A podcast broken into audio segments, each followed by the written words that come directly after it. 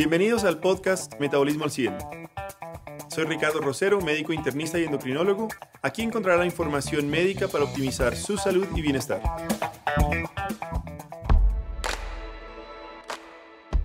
Muy buenos días, muy buenas tardes, muy buenas noches a todos nuestros escuchas eh, de este nuevo capítulo, nuevo continuación, digámoslo así, de Metabolismo al 100. Eh, por supuesto, tenemos como invitado del tema a continuación a David Cortés, quien ya ustedes lo escucharon la anterior vez.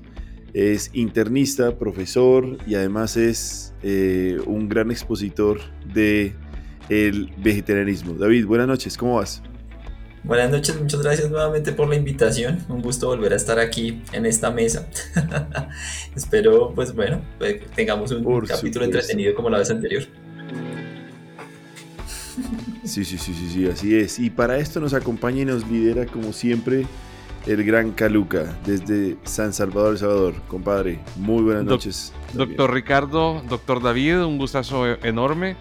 Ven, yo viendo las métricas del podcast pasado y la verdad que nos ha ido súper bien, sobre todo que estamos comenzando a tener feedback que teníamos ratos que no teníamos. Y eso nos, nos, pone muy contentos. Así es que, ven, encantados. Eh, he escuchado varias veces y varias partes del podcast de la vez pasada y hay unas partes que me animan como a tomarme una semana sin carne. así de bueno estuvo el, el episodio. Eh, viniendo de un macho alfa parrillero extremo de, la logia de los creadores del fuego. Cavernícola. Sí, eso, eso compadre. De, hecho, yo, yo particularmente que soy de ese linaje tuyo, te lo recomiendo. Date, date, así sea un fin de semana. Y, la cosa, al menos cambiarla como para irnos a, a, a, de pronto solo pescado, ¿no? Tampoco tan abrupto como lo recomendaba David. Pero también es, es, algo interesante porque definitivamente sí hemos tenido feedback. Eh, dijimos en el anterior eh, capítulo que eran cinco cosas que el vegetariano le podría envidiar al carnívoro y el carnívoro cinco cosas que le podría envidiar al vegetariano. Pero realmente terminamos en dos, David. Y de esas dos surgieron demasiados comentarios. Em, y yo quiero empezar este, este episodio con algo que, lo voy a buscar aquí mismo. Y es, se lo había pasado también a, a Calu. Alguien me dijo, Rick, ¿qué piensas de esto?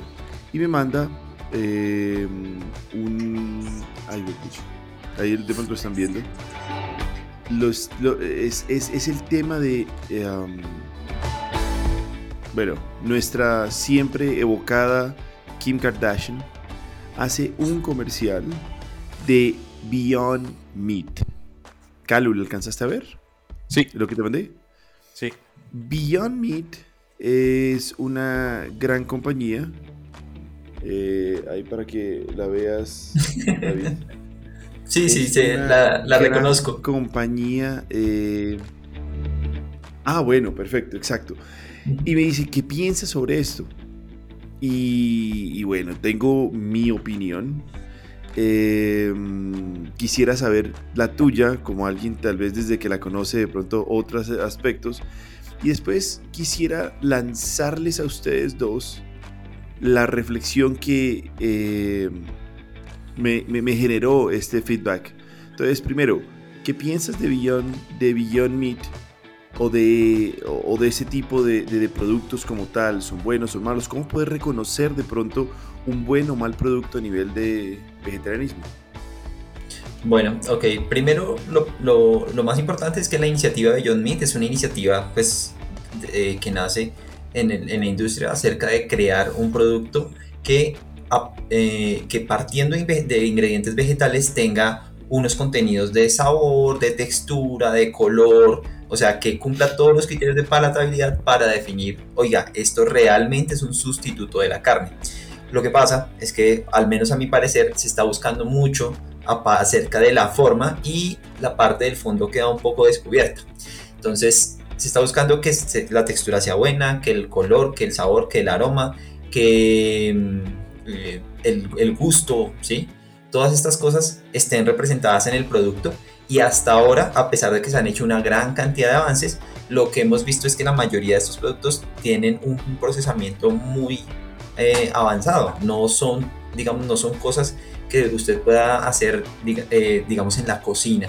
Entonces, este tipo de, este tipo de procesamiento no solamente permite un, o, sea, un, un, como les digo yo, un acercamiento diferente a lo que buscaríamos con la dieta vegetariana o con la dieta vegana, que es ser un poco más saludables, al menos en, en la mayoría de los casos, sino que también está diciendo, oiga, la, el, el, el, principal, el principal que buscamos acá es que la gente sienta que está comiendo carne, ¿sí?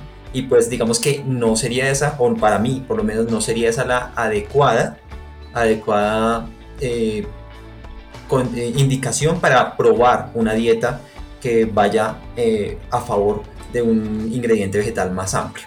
Entonces, digamos que tengo mejor, con mejor em, em, impresión de lo que llamaríamos la, comida vegetariana hecha en casa de lo que puede ser este tipo de comida vegetariana hecha eh, por la empresa, por la industria. Eh, Caluca, ya creo, que... oímos a alguien que realmente conoce, porque creo que todo lo que fundamentó deja como el 100% de las preguntas que podemos tener. Pero alguien que, que, tal vez como, como yo no la conocía, yo estaba totalmente perdido ahí, eh, me llamó la atención otras cosas. ¿A ti qué te pareció? Que eso es como la muñeca inflable, ¿no? Estamos, hablando de, estamos hablando de, cómo se llama Beyond Meat, no de Kardashian. no, claro, claro, por supuesto. O sea, es eso, es, generarte, generarte las sensaciones sin que en realidad sea lo que tiene que ser. Wow, Dios mío, Calu. Sí, sí, sí. Ah, no, así, lo entendí, así lo entendí, así creo que es. Creo que es la forma correcta de vender un producto. Creo que están bastante bien enfocados y, no le, no le igual, igual Kardashian siempre ha estado así como muy bueno. Ya recordás la campaña que ella que hizo por lo de las, las pieles de de, de, qué era, de zorro, creo que era, era, eran unos abrigos que eh, ella, ella, ella promovía unos abrigos de, de fur, de, pelo sintético, para evitar la, la, matanza de estos, de estos animales que están en peligro de extinción. Entonces, eh, creo que va por ese lado. Ella siempre ha sido como bastante dada a este tipo de causas que, que ven por el planeta, que ven por la salud creo que está vendiendo un producto completamente. No creo que sea un producto malo, no creo que sea ninguna estrategia novedosa, porque ya la he hecho en el pasado y está bien. O sea, sí al público objetivo de esta campaña, que podría ser alguien como David, le parece que es una campaña pues interesante, le llega, conoce, conoce además muy bien el producto y puede tomar la decisión informada sobre si comprarlo o no, pues fabuloso, ¿no? Desde el punto de vista de marketing, desde el punto de vista de comunicación, pues está bien. Sí, es una, es una personalidad con suficiente alcance como para llegar a millones de personas, quién sabe cuánto le están pagando por hacer esta, esta campaña, pues es, es parte de eso, es algo que ha hecho la industria de la publicidad desde hace decenas de años, así es que no, no, no le veo ningún problema. Bueno, entonces ahí les voy a compartir la respuesta original a quien me, me, envió esto, porque la pregunta fue, Rick, ¿qué piensas? ¿Cierto? Eh, estoy ya como, como, como de pronto un poco saturado de, ese, de esas preguntas porque casi siempre que me las hacen estamos hablando de un, de un proceso de un paciente que está buscando disminución de peso. ¿Listo? Entonces, claro, cuando a mí me ponen eh, ese tipo de productos y me ponen a Kim Kardashian, lo primero que le dije es, si es que piensas que alguien que tiene más plástico que la comida que estás comiendo ahí te va a ayudar a bajar de peso, estamos totalmente perdidos. Sí, O sea, si la Kardashian es, tu modelo para bajar de peso, redefiní, redefiní, redefiní Sí. o sea, e, e, ella por sí sola creo que tiene más plástico como para, para, para, para ya ser inmortal. Eh, flota, no sé, no, flota no, sé si del día que se muere el mar. No sé cuántos años necesitaría ella para degradar su cuerpo al ser tan plástica. Pues, claro, claro, claro. Entonces, me, ahí, entonces fue mi, mi, mi primer eh, eh, pensamiento bastante eh, torpe como la respuesta. Eh, pero después no, no, no, no, me interesa, no la estoy siguiendo, no me, no, no, no veo a ella como una modelo a seguir. Eh, simplemente quiero que estés un poquito más atento de la marca. Obviamente, entonces, después de sentirme como un idiota, empecé a buscar también la marca como tal, ¿cierto? Eh, me encanta la, la, respuesta de, de, David porque termina siendo esto, ¿cierto? O sea, aquí estamos hablando nosotros del el tema que quiero traer a colación y por eso les, la introducción fue con la pregunta y es, ¿esto es filosofía o es una estrategia de mercado? Y creo que ustedes dos hicieron una apertura eh, perfecta porque Calu habla del mercadeo excelente, producto, globalización, tomar celebridades o gente muy popular para, para, emular, claro, su figura con productos que, se, que supuestamente son adecuados, son sanos o menos dañinos. Hombre, casi que estoy metiendo información que si tú quieres estar como ella, come esto. Y claro, come esto después de 506 cirugías. Eh, pero el punto es ese, o sea, realmente hay una filosofía del vegetarianismo que a mí me gustó lo de David, porque en David encontramos nosotros en su respuesta eso. Venga, pero es que yo lo que necesito es algo que lo pueda hacer en casa. Porque aquí viene el tema. Lo mismo, la misma reflexión. Queremos sentirnos en algunos aspectos superiores simplemente porque tomé una decisión y entonces los carnívoros son malos porque ayudan al calentamiento global, yo soy bueno porque no mato animales, pero al mismo tiempo estoy comiendo plástico, porque esos productos que son muy procesados, como bien lo menciona David, igual no son saludables. Y si nosotros vemos ahorita evidencia científica que apuntan al consumo de proteína animal versus procesados y ultraprocesados, créanme que la evidencia está muy en contra de los ultraprocesados, no tanto de la carne, y eso lo hablamos en el capítulo anterior.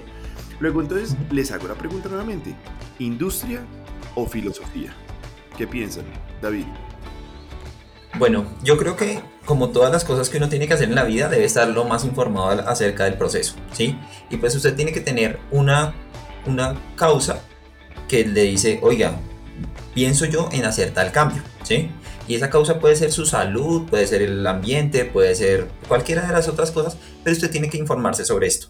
Porque muchas veces, y no sería la primera vez, que intentan hacer pasar un producto como algo que es saludable simplemente porque tiene la etiqueta, porque tiene una etiqueta, ¿sí?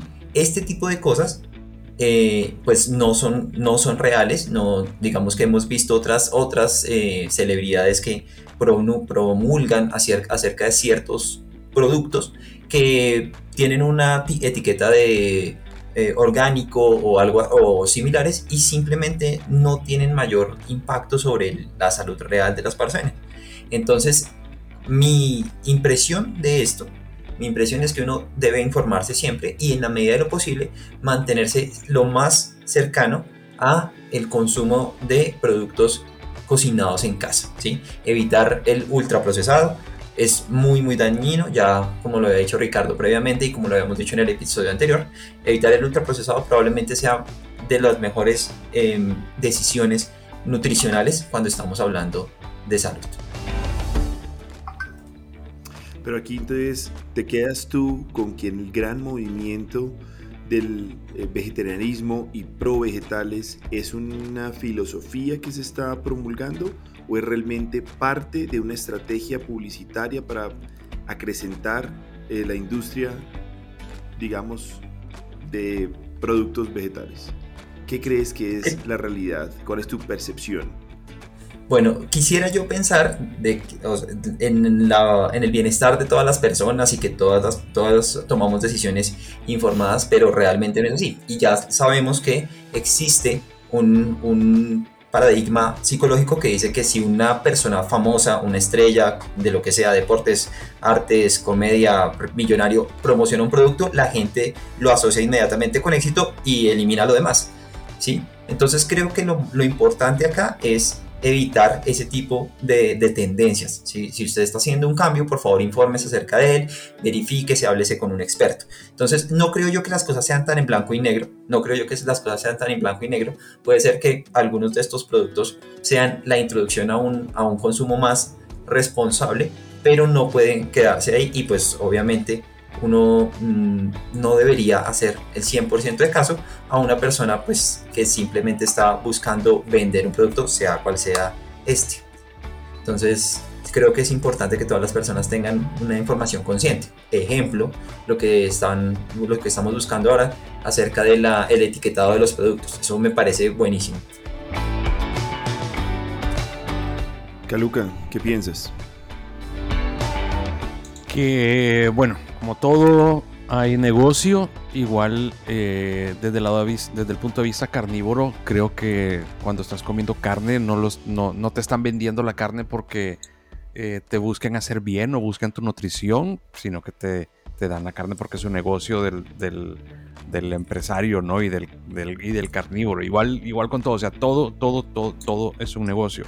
Pero ahí es donde, donde, yo quiero ir y, y, como traer un poco el tema a donde lo dejamos la semana pasada.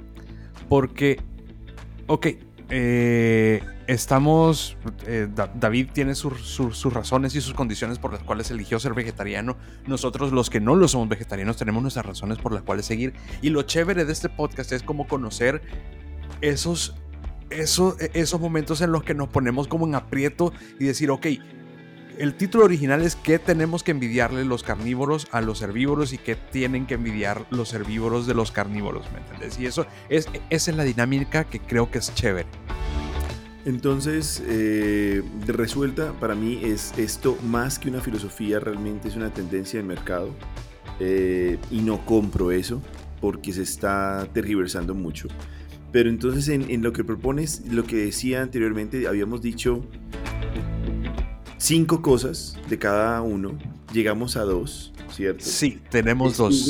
Estuve, estuve indagando cada vez más y creo que tengo algunas cosas a favor de, del vegetarianismo. la, plata, la plata ganó, o sea, los, puntos de David eran, eh, los, los, los vegetarianos ganan en el precio y ganan como en la variedad. No, no, no, no, no, en la variedad ganamos los carnívoros, ¿cierto? Exacto. El precio nos fregó. O sea, realmente si usted tiene un low budget, eh, es, es, más conveniente ser vegetariano que carnívoro. ¿Cierto? Sí, luego los carnívoros ganábamos en hacer ese, e, e, esa reunión alrededor del fuego, sí, con cerveza, invitar a los amigos, pero David dijo, no, no, no, nosotros también, solo que en lugar de, de que póngame la costilla, póngame un poquito más de papa y yo, y yo me engaño con un chorizo vegano. Eh, y la otra fue acerca del punto eh, de los cortes, de la variedad, en donde ahí creo que David fue derrotado porque dijimos nosotros eh, que cara simplemente a diferentes cortes, hay diferentes texturas, sabores y hay una gama de alimentos basados en, carne que, que realmente podría llegar a superar eh, el tema, el tema de... Sí, sí. Y una onda que se me hizo súper chévere, perdona, pero una vaina que se me hizo súper chévere fue cuando hablamos de cuál era lo más exótico que habíamos comido dentro de nuestra de nuestras cosas. y sabes que lo estuve, lo, estuve, lo estuve hablando con mi esposa y, le quiero hacer una pregunta a David. David. David nos contó en esa vez que lo más exótico que había comido era tofu, ¿cierto? Sí, correcto. Por lo menos dentro del vegetarianismo. ¿Has probado? Ok, ok. ¿Has probado el baba ganoush? Sí, alguna vez lo probé, pero de eso de que es una probada, ¿sí? O sea, no, no, no algo un poco más consistente, creo. Creo que fue sobre algunas entradas en algún, en, en algún evento. Pero digamos que volviendo a la, a la pregunta de, aparte de esta parte vegetariana, eh, en algún momento hace mucho tiempo, creo que lo más, eh, digamos, exótico que comí fue avestruz. Uy, avestruz. Eh, bueno, aquí una vez más me corcharon, no tenía ni idea qué es el baganush, pero no se me hace nada exótico. no, no, no, no. No, no es, no es, y la berenjena asada es buena. Es humus, es humus de berenjena. Exacto, sí, sí, sí. es, espectacular. No, pero estamos hablando de cosas raras. O sea, pues es que es, la misma berenjena simplemente en puré. Y si lo queremos llamar, Y si lo queremos llamar algo exótico, le decimos humus. Entonces, no. Vean, miren, el punto viene aquí. Y me voy a tirar aquí, como somos tres, yo puedo jugar con, con doble camiseta. Las investigaciones muestran que los la población que tiende a consumir más vegetales, esto no estamos hablando de vegetarianos estrictos, sino simplemente mayor consumo de vegetales, algo más plant-based uh, diet, eh, tiende a, a tener niveles de colesterol mucho más bajos que aquellos que tienen más de tres servicios de proteína animal a la semana. Luego en este orden de ideas estamos diciendo que algo que tiene que envidiarle el carnívoro al vegetariano es el, la disminución del riesgo cardiovascular. ¿Qué vas a decir ante eso, macho alfa del fuego? que bueno, ah, en, el, long run, ya que estás, eh, ya que lo mencionas, o sea, a, largo plazo, pues definitivamente, ¿no? Eh, creo que la parte del vegetarianismo tiene como consecuencias un poco más inmediatas, que vos lo dijiste en el podcast pasado, que era como, bueno, ok, eh, yo como dos veces o como, un plato de carne al día y pues tengo como más, más, proteína, más energía eh, que alguien, que un, que un vegetariano, ¿sí? Entonces eso es un, es un resultado como más inmediato. A largo plazo, pues obviamente, y, y, y todo es eh, el abuso. O sea, si, si, si, comes carne muy grasosa, pero también hay carnes magras, hay carnes blancas, no necesariamente. cuando hablamos de carne, no necesariamente tenés que. Tres ¿Cuánto? veces a la semana. Estamos jodidos, hermano. Básicamente eso. Cuando uno habla que es más de tres veces a la semana, no es abuso. O sea que no, no te defiendas. Creo que estás en contra esquina. Porque, vuelvo y te digo, no es que sean tres servicios al día. Más de tres proteínas animales, carne, a la semana te aumenta el riesgo cardiovascular versus aquellos que aumentan el consumo de fibra. Producción vegetales. voy a ir a cotizar los marcapasos a ver cómo están. acabo, acabo, acabo, o sea, espérate, espérate, o sea, vamos a ver, hoy, hoy, mi domingo, mi domingo fue eh, el desayuné tocino, almorcé eh, jamón y pepperoni y cené vegetariano. Sí, cené, cené, cené vegetariano. El lunes. O sea, es un domingo tipo Simpson. no, fue un domingo tranquilo. Eh, lunes. Lunes almorcé pasta con eh, jamón. Martes almorcé eh, pollo empanizado y cené eh, burritos. Pero burritos no, no, el burro, sino el burrito mexicano. Eh, y hoy, hoy, hoy estamos miércoles grabando este podcast. Eh, hoy fue recalentado de pasta y recalentado de pollo. o sea que ya cumplí mi, mi, dosis de cuatro, de cuatro, de cuatro. O sea que de, de aquí en adelante la semana tiene que ser babagalush. Exacto. Pero bueno, entonces vamos a, ya, ya, ya que le mandamos este, este derechazo a, a, acá Luca, ayudémoslo también a él a que se defienda. Entonces, claro, en esos datos interesantes, cuando compararon poblaciones, sobre todo veganas, ¿cierto? Eh, versus las poblaciones eh, más eh, flexibles y más carnívoras, encontraron que esas poblaciones veganas tenían índices de ansiedad y depresión mucho más alta que aquellos que no consumían, digo, que aquellos que consumían productos carnívoros. Luego, en ese orden de ideas, digamos, en resumen, eh, basado en los estudios, el carnívoro se infarta, pero el vegetariano, sobre todo el vegano, se entristece. Y la patología, la, patología psiquiátrica aumenta en este tipo de, de, pacientes. Insisto, fue más con sí el extremo de más veganismo. Luego, compañero estrella, ¿qué dice David al respecto? Eh, ¿Prefieres estar que infartado que, que deprimido? ¿O de...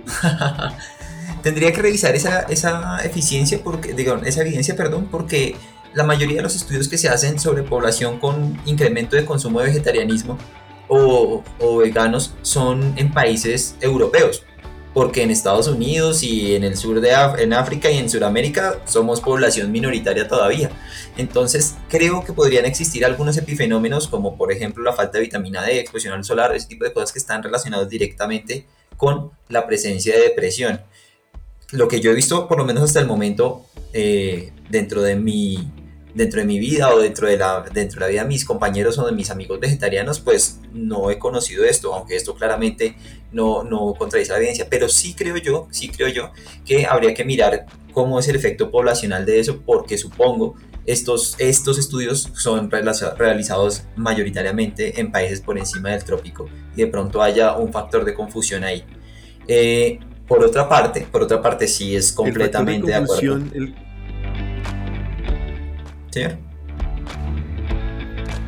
El factor de confusión, al ser eh, diferente a la zona tropical, aplica para aquellos que coman eh, vegano y no vegano.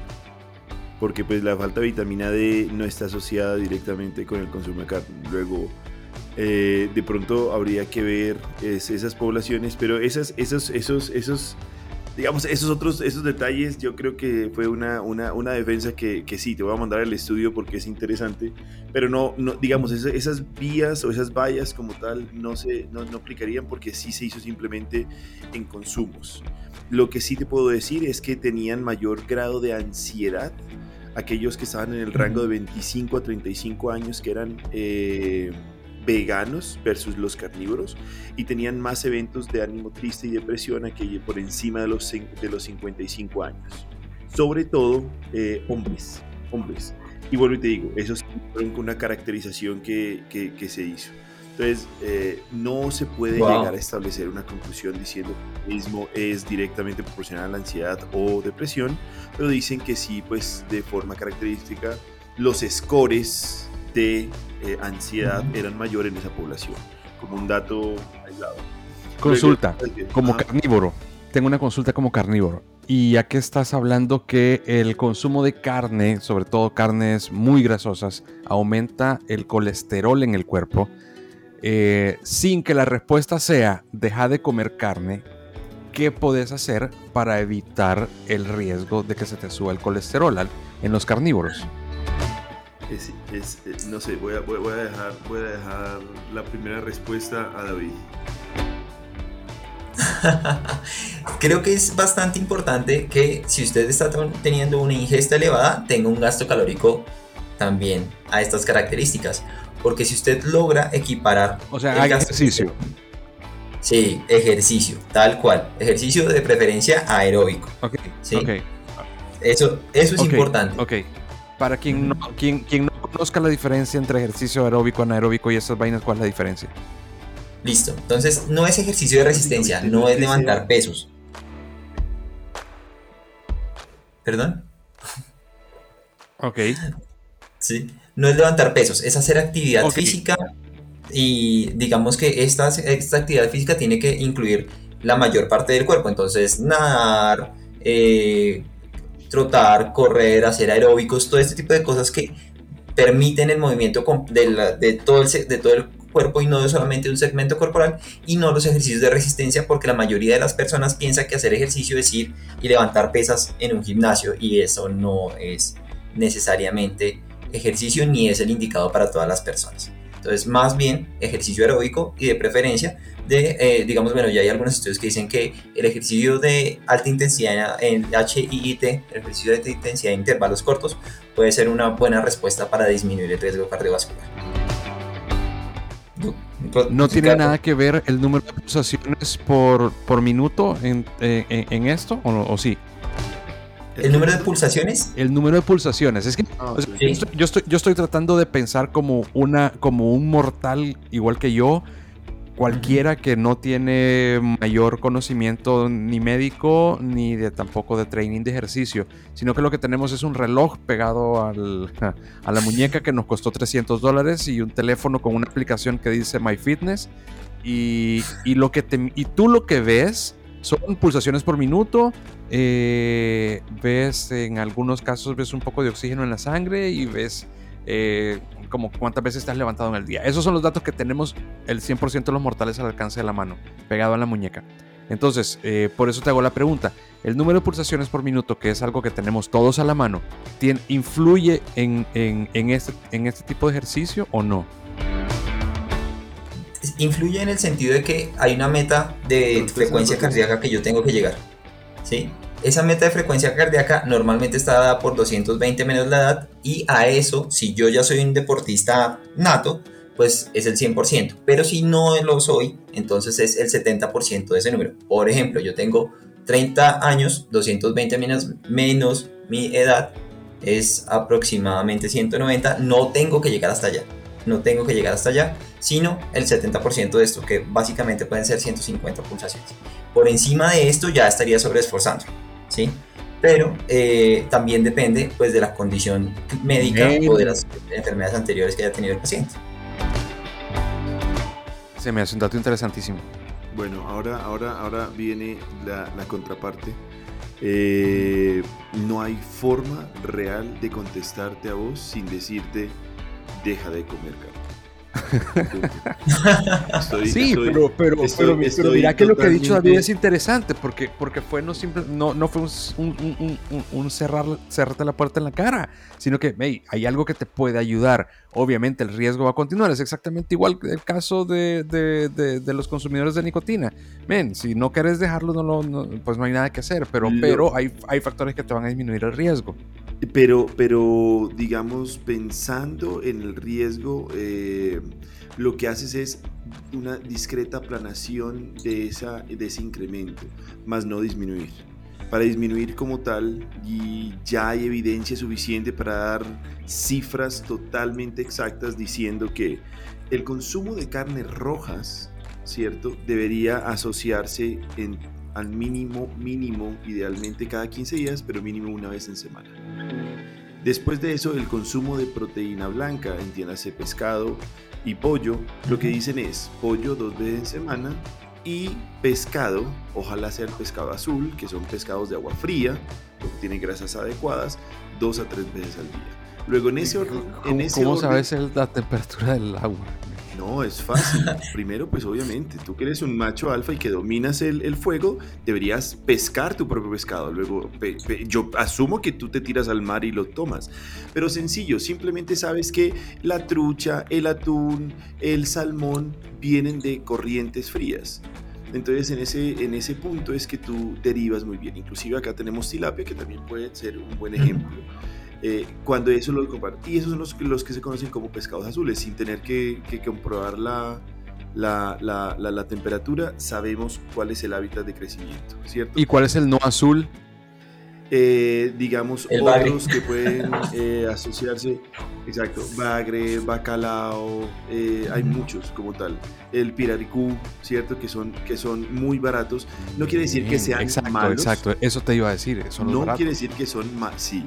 No quiere decir que son malos, eh, quiere decir que no tienen los beneficios de las grasas que los pueden proteger. Punto. Luego, desde ese punto, y si uno es estricto con la evidencia, debería tener dos días veganos. Y eso es lo ideal. Porque inclusive hasta el consumo de huevo ya está eh, cuantificado.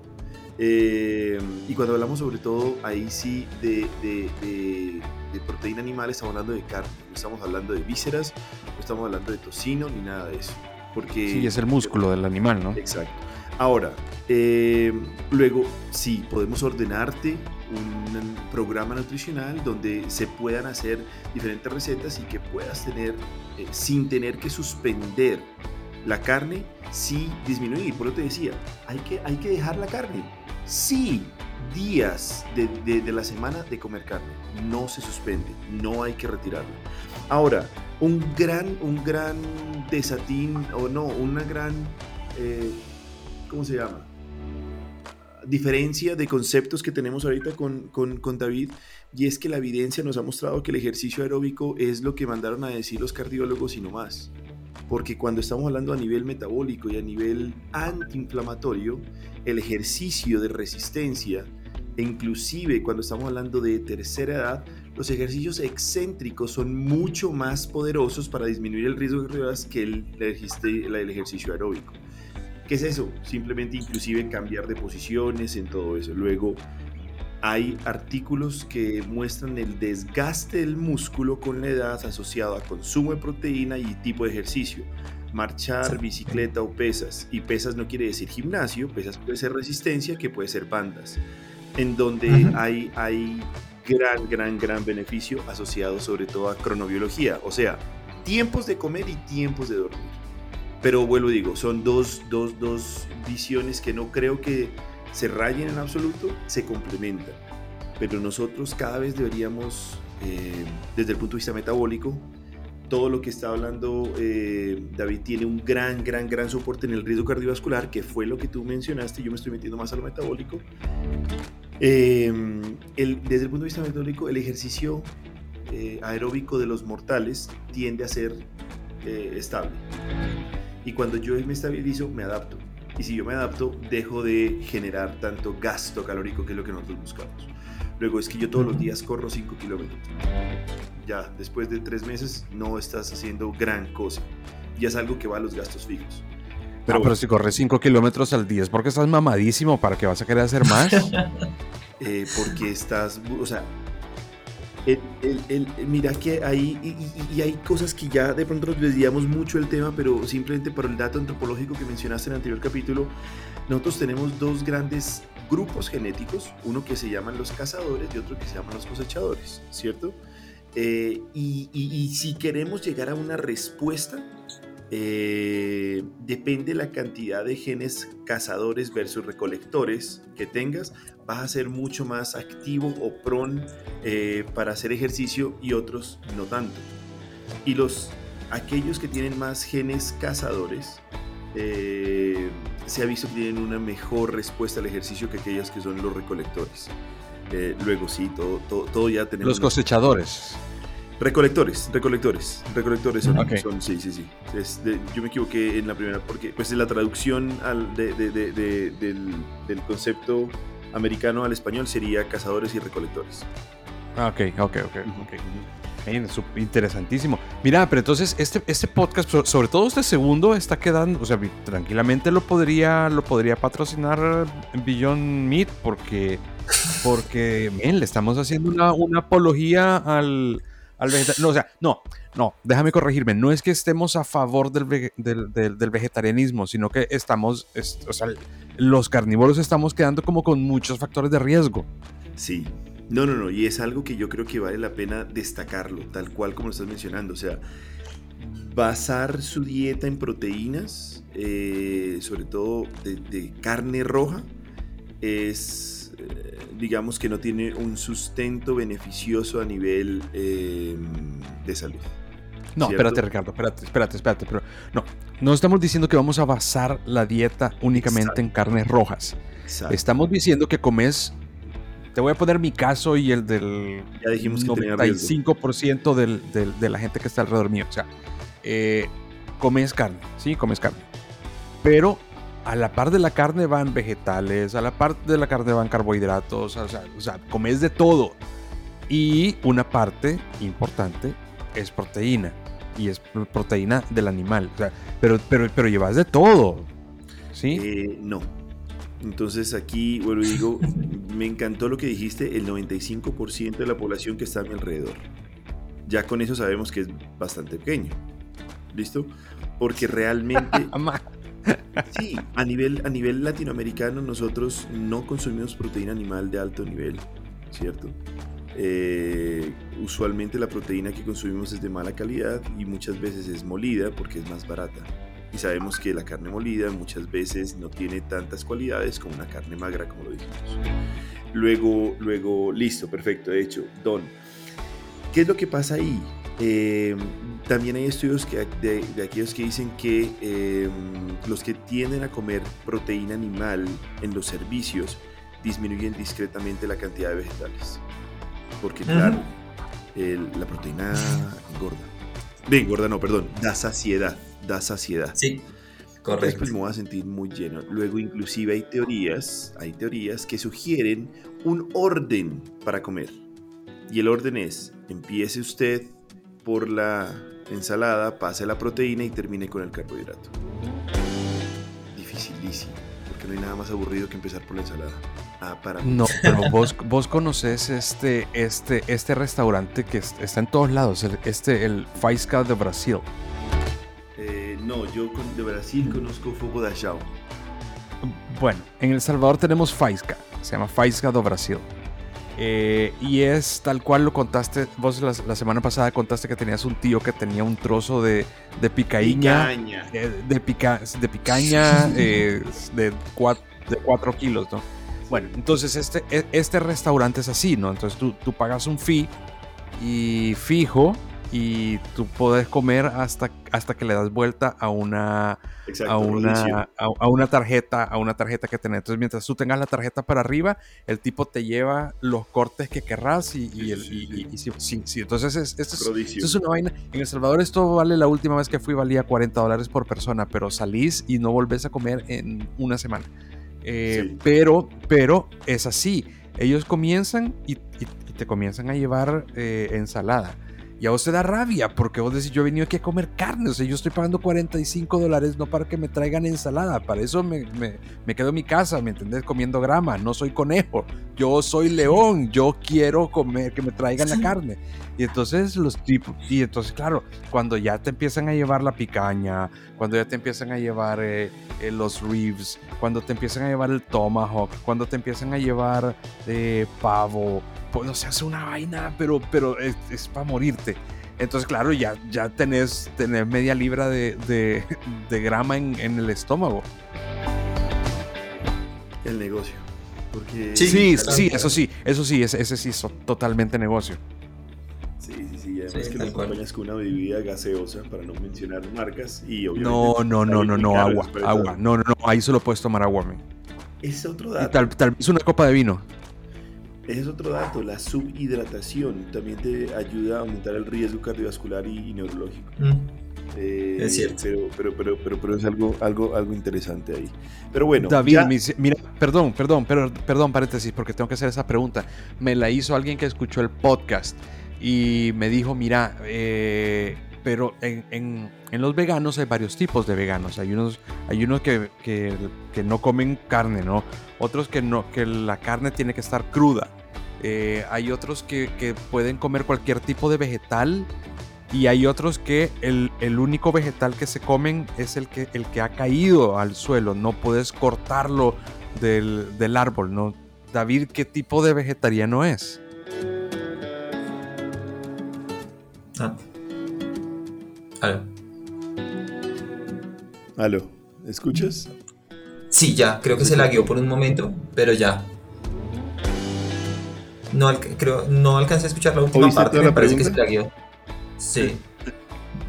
No hice la pregunta, vaya, mira, la pregunta es que hay, diversos tipos de, vegetarianos. Hay unos que no comen carne, hay otros que no comen carnes cocida, hay otros que comen solamente vegetales y hay otros que no es cualquier vegetal, sino que tiene que ser el vegetal que, se ha caído. No puedes ir y cortar el vegetal del, del árbol, ¿me entendés? Em, y me preguntaron, alguien que escuchó el podcast de la semana pasada me preguntaba, mira, y David, ¿qué tipo de vegetariano es? Ah, ok. Yo soy vegetariano. Yo, eh, bueno, digamos que ovo lacto vegetariano. No he dejado ni los lácteos del todo, ni los huevos. Algunas personas son ovo vegetarianos, o sea, solamente huevos. Algunas otras son lacto vegetarianos eh, o algunas son ya veganos que es absolutamente nada que tenga origen animal y esto podría incluir incluso la miel, ¿sí?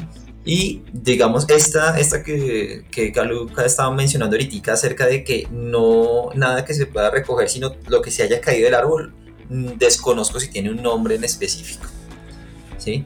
Pero yo soy vegetariano, vegetariano general. Ridículos. Ok, ok, ok, ok. Pregúnteme a mí. ¿Vos qué tipo de vegetariano sos, Ricardo? Nada más de los que comen eh, lechugas criadas en granjas de origen, digo, de, con aire puro.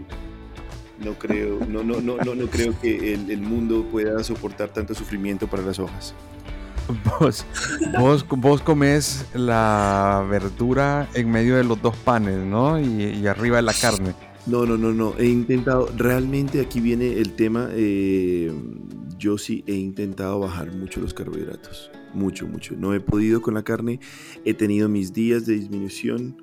Eh, pero creo que cuando vamos a, poner eh, una dieta chévere, vuelvo, insisto, aquí sí como recomendación médica, la dieta basada en plantas, que no significa veganismo ni vegetarianismo, ¿cierto? Sino que hay un gran incremento de fibra, eh, es la que mejor evidencia tiene. Después de eso viene la mediterránea, que para mí no es una dieta, sino un estilo de vida.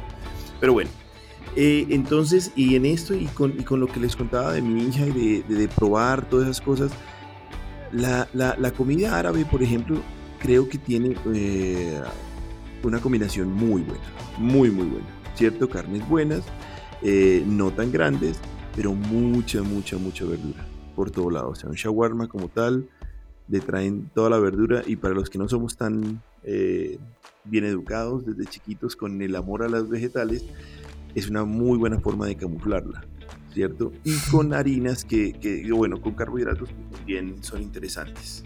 Entonces, eso me pareció a mí, eso me pareció chévere. Eh, muchos dicen también que los sushi son, son algo como para introducir porque vienen sí eh, carnes crudas que son mucho mejores que las que, muchas que ya tienen que llevarse a cocción. Pero realmente la, harina es muy dulce. Entonces eh, ahí, se, altera mucho. Y la italiana, bien hecha, no la pasta que no, o sea, no la pizza, también es algo que puede ser interesante como para, para, empezar a dar nuestros secretos eh, gastronómicos. Usted que es el, gastrónomo eh, del grupo. Eso, eso, eso creo que cada vez nosotros aquí y este podcast yo creo que podría irse em, como recomendación, insisto, empezar a, considerar por lo menos bajar el consumo de productos de carnes rojas, de carne, no quitárselas, no hay que prohibirlas, no hay que pensar que eso es malo, absolutamente no. Pero sí, no todos los días, no todos los días creo que es algo que, podríamos empezar como a concluir de, de este tema, ¿cierto? Otros, otros puntos que son interesantes ahí es dolor articular. David, ¿qué ibas a decir? Eh, quisiera saber, conocer la opinión de, Ricardo acerca de tres, puntos importantes. El primero, la carne procesada.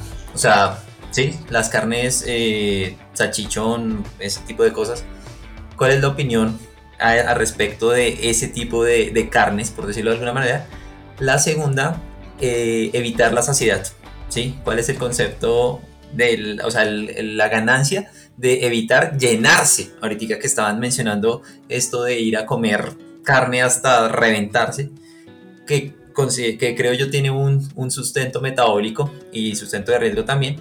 Y eh, la tercera, lo que acaba de mencionar acerca del estilo de vida mediterráneo. O sea, creo que la dieta por sí misma es algo bueno, pero es el primer paso para un estilo de vida saludable. Ahora, volviendo a la pregunta que terminó haciendo Ricardo, el dolor articular, el ácido úrico, la elevación del ácido úrico y la presencia de exacerbaciones de enfermedades autoinmunes que en las cuales el cuerpo se ataca a sí mismo, si es menor en los pacientes que tienen una dieta vegetariana.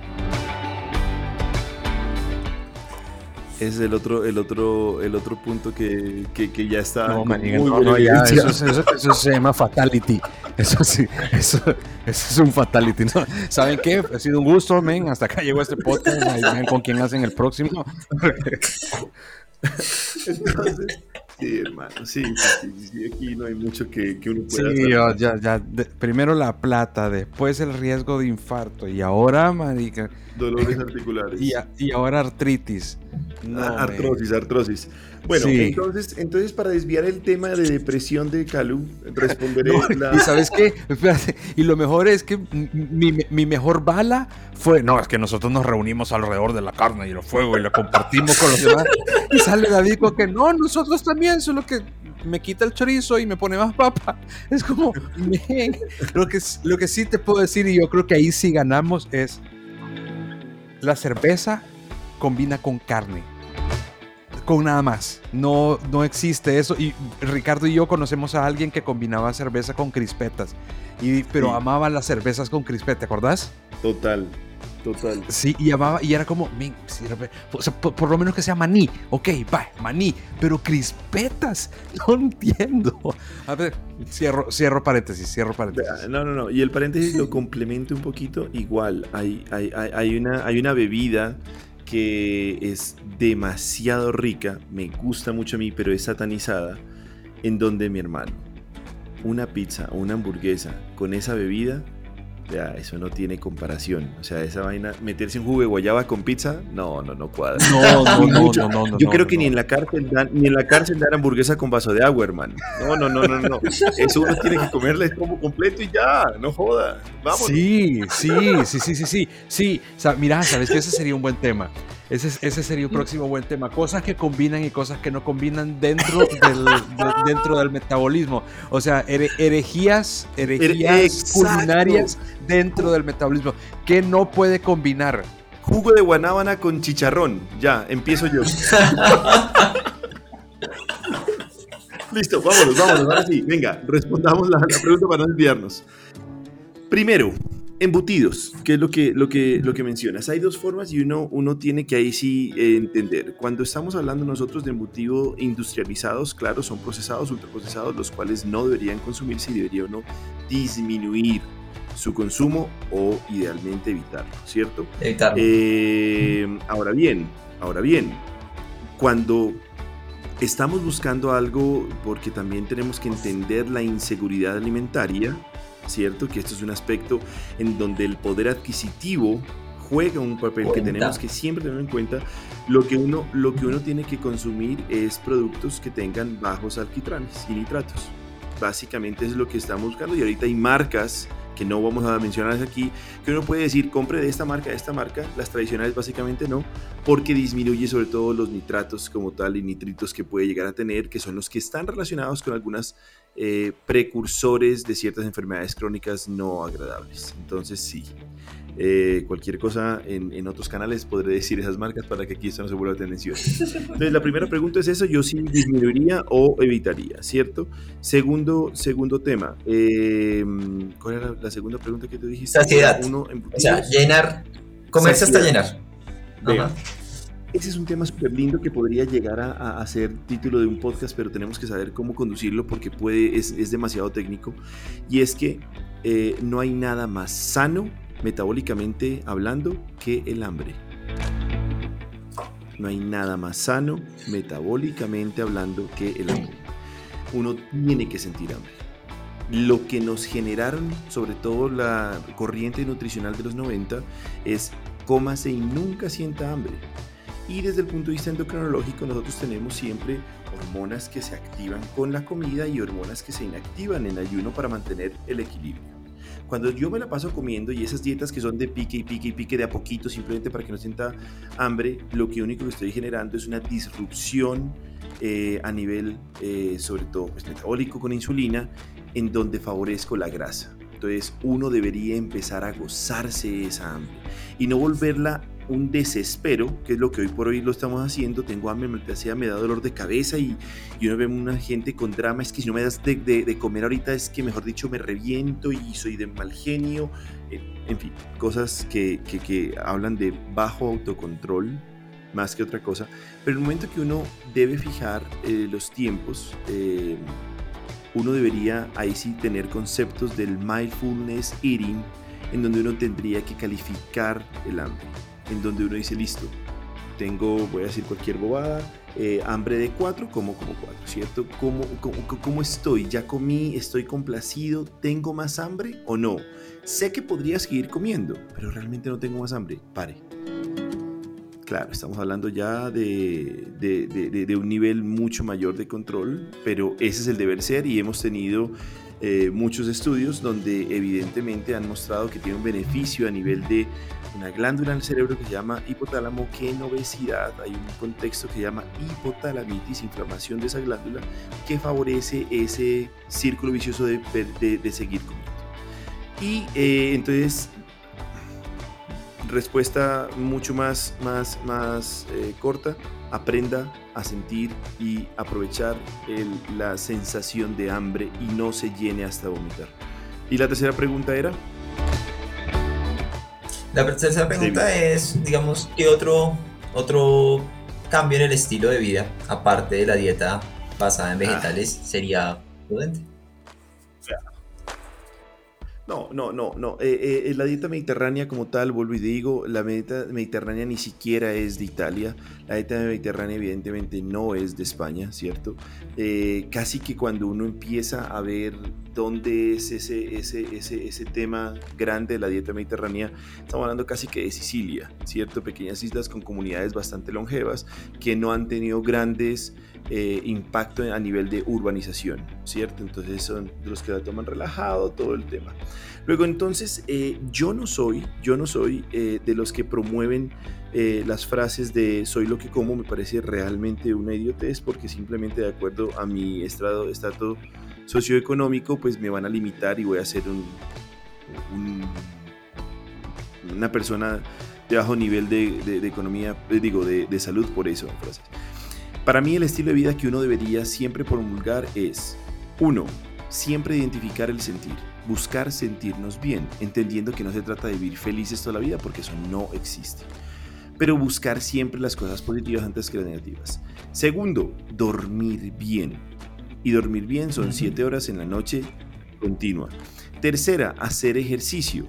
Y hacer ejercicio, eh, lo podemos debatir en otro momento, pero hacer ejercicio tiene eh, que, buscar una combinación adecuada entre ejercicio aeróbico con pulsaciones eh, que ya están determinadas por zonas, que eh, en los relojes de los wearables que, menciona Caluca ya están en la zona 3 y 4, son los de mejor beneficio metabólico. Y combinarlo siempre con ejercicios de fortalecimiento. No se trata de hacer un culto al cuerpo de ser grandísimo, se trata simplemente de buscar siempre combinarla con contracciones excéntricas y concéntricas. Y por último, eh, la alimentación, en donde la alimentación deberíamos aumentar el consumo de fibra, eh, obviamente ojalá sea a través de frutas y verduras, y, y, al mismo tiempo entender que la alimentación es una forma también para mejorar el dormir y para mejorar el sentir. Luego desde ahí, nunca una restricción perenne. Entonces yo creo que es el mejor estilo de vida, ser, buscar estar alegre con lo que uno está haciendo. Y si a Calo le encanta todo esto, lo que es la parrilla, jamás hay que quitársela. Tal vez empezará a hacer eh, más barbacoas con pescados que con carnes y, y, eso puede ser un gran salto para él y está perfecto. Yo lo que creo y voy a, voy a decir algo que espero que no me escuche que no me escuche ningún parrillero eh, no es mi caso. No es mi caso.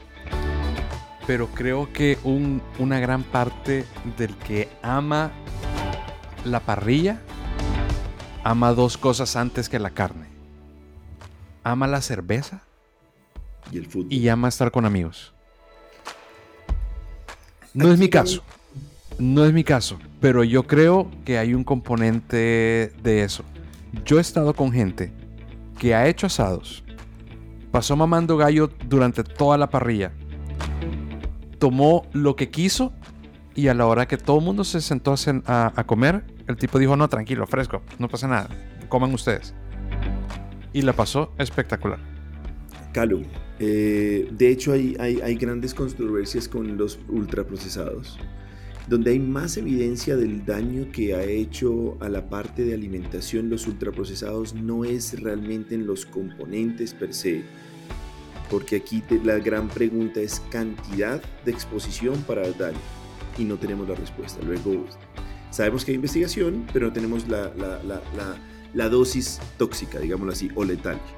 Pero bueno, lo que sí tenemos claro es que los consumos de alimentos procesados al requerir menor tiempo de cocción, o sea, al, quitar el arte de la cocina, se comen en mayor cantidad, ¿cierto? Y eso empieza desde los 70 y 80 con el advenimiento del, microondas, donde es el, casi que el desarrollo más grande de los, de los, de los conservados como tal. Luego, lo que tú estás diciendo tiene todo el sustrato eh, técnico del mundo. ¿Por qué? Porque el que cocina come menos. Total, total, totalmente. Y además cocinas por algo. yo siempre he insistido eso. Cocinas para algo, no cocinas para nutrirte. Si te querés, si te querés nutrirte, no, te tomas una pastilla, América, agarras una, agarras una, una pepa, unas vitaminas. Sí, eso, eso es así. Vos no comes para nutrirte. Exacto. Entonces, en ese, en ese punto es eso. Entonces, digamos que otra recomendación sería aprenda a cocinar. Aprenda a cocinar. Que el plan no sea pidamos comida rápida, sino inclusive hagamos la comida rápida. El simple hecho de estar esperando que hierva el agua para hacer, digamos, cualquier cosa, pues salchicha, lo que sea, no sé, pensando en comida rápida, y que uno pueda hacer las papas y todo eso, disminuye la ansiedad de la comida. Y al disminuir eso, obviamente va a disminuir la cantidad de ingesta. Y además empiezas a tener ese efecto de congregación que es el que tú siempre has exaltado en cada vez que hablas de las parrillas y eso es parte del manejo metabólico y de estilo de vida. Correcto. Muy de acuerdo. muy, muy de acuerdo con Correcto. Pues bueno, gente. Entonces, entonces, conclusión rápida. Conclusión, David, de este cierre de veganos versus vego, vegetarianos versus carnívoros. no me gusta ponerlo en, términos de lucha, eh, pero bueno, ok, siempre creo que es lo más importante que las personas sean conscientes de lo que están comiendo, ¿sí? y porque esa conciencia de lo que están comiendo no solamente los va a llevar a tener mejores decisiones y mejor salud, sino que también les va a abrir los ojos a nuevas, a nuevas alternativas. Muchas cosas que pasa uno veces por el, en el mercado y pasa derecho porque pues simplemente nunca, le han, eh, nunca las ha aprobado y es importante esta, es, este asunto. Lo segundo, que no necesariamente todo lo que dice que es orgánico o vegano o no sé qué es necesariamente saludable. Entonces, por favor, tómense el tiempo de leer qué es lo que están comiendo en las etiquetas y esas cosas. Y tercera, creo que es muy importante lo que está mencionando Caluca, que es que mucho de lo que tenemos que ver con la comida tiene que ver, o sea, está directamente relacionado con el afecto. Entonces uno come con su familia, come con sus amigos, come con sus colegas, uno no come con gente desconocida o con perdón el término, los enemigos, ¿no? E incluso hay personas que odian comer solas, porque cree, porque digamos que alrededor de la comida está basada mucho de lo que es la sociedad. Comer. Tal cual. Entonces, siempre, siempre, siempre, eso, eso es importantísimo. Entonces, eh, creo que tener en cuenta ese, ese aspecto también. Y un, un adendum pequeño que lo había mencionado Ricardo previamente, acerca de, hombre, yo no puedo decirle a todo el mundo, por favor, coma, salmón con avellanas, porque pues estaría dejando por fuera al 90% de la población, sino que siempre intentar como venga, estos son mis intereses eh, nutricionales y esta es mi capacidad y jugar con eso. Creo que esas serían mis, mis conclusiones. Caluca. No, súper bien, súper bien. Agradecerle al doctor David porque de verdad que ha sido una muy, muy buena adición al podcast. Estás invitado cuando querrás. Eh, ojalá que esta, que, que, esta no sea la última vez que, que, nos acompañas. Y nada, yo pues apoyar ya todo lo que dijimos y yo creo que estamos estamos súper bien y, entendidos. Pienso igual, yo no tengo ninguna otra conclusión a las que ya mencionó David. Eh, de pronto sí recordar que hay que consumir mucha más verdura sin necesidad de dejar las carnes, pero al menos consumir mucha más verdura y fruta, pero eso sí, no combine frutas, cómesela eh, una sola. Luego, mm, gente, muchas gracias, nos, se pueden seguir comunicando a nuestras redes, eh, ricardo.roseromd, ¿cierto? David, ahorita nos das tu red también para que hagan la comunicación. Y próximo capítulo, entonces vamos a, a ponerla desde ya, ciertas combinaciones eh, inconvenientes, llamamos así, o poco fancies. Herejías. Herejías gastronómicas, exacto. Sí, sí, sí, sí, sí, sí, sí. Es el siguiente, es el siguiente. Y deberíamos invitar un chef, ¿sabes? Voy a tenerlo. Listo, lo tengo. Vale. Bueno, gente, un abrazo.